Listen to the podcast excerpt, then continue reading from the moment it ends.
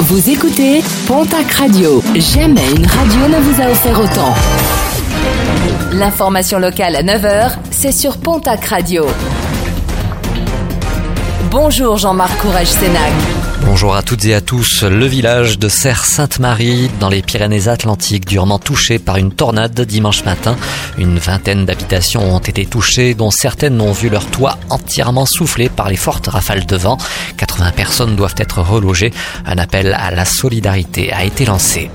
Enedis, toujours à l'action pour rétablir l'électricité après le passage de la tempête Fabien.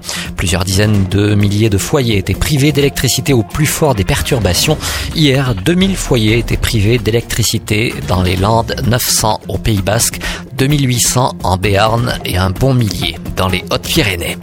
À la grosse colère d'un livreur en scooter, énervé d'avoir été réprimandé alors qu'il venait de frôler une voiture avec son deux roues. Ce dernier n'a pas hésité à contacter des amis et son propre frère pour régler ses comptes. Bilan deux jours d'ITT pour l'automobiliste. Le jeune livreur interpellé sera prochainement convoqué devant la justice. Les résultats sportifs de ce week-end avec en rugby top 14 le match nul entre l'Aviron Bayonnais et Brive 6 partout. La section paloise ramène une courte défaite du stade français 21 à 18.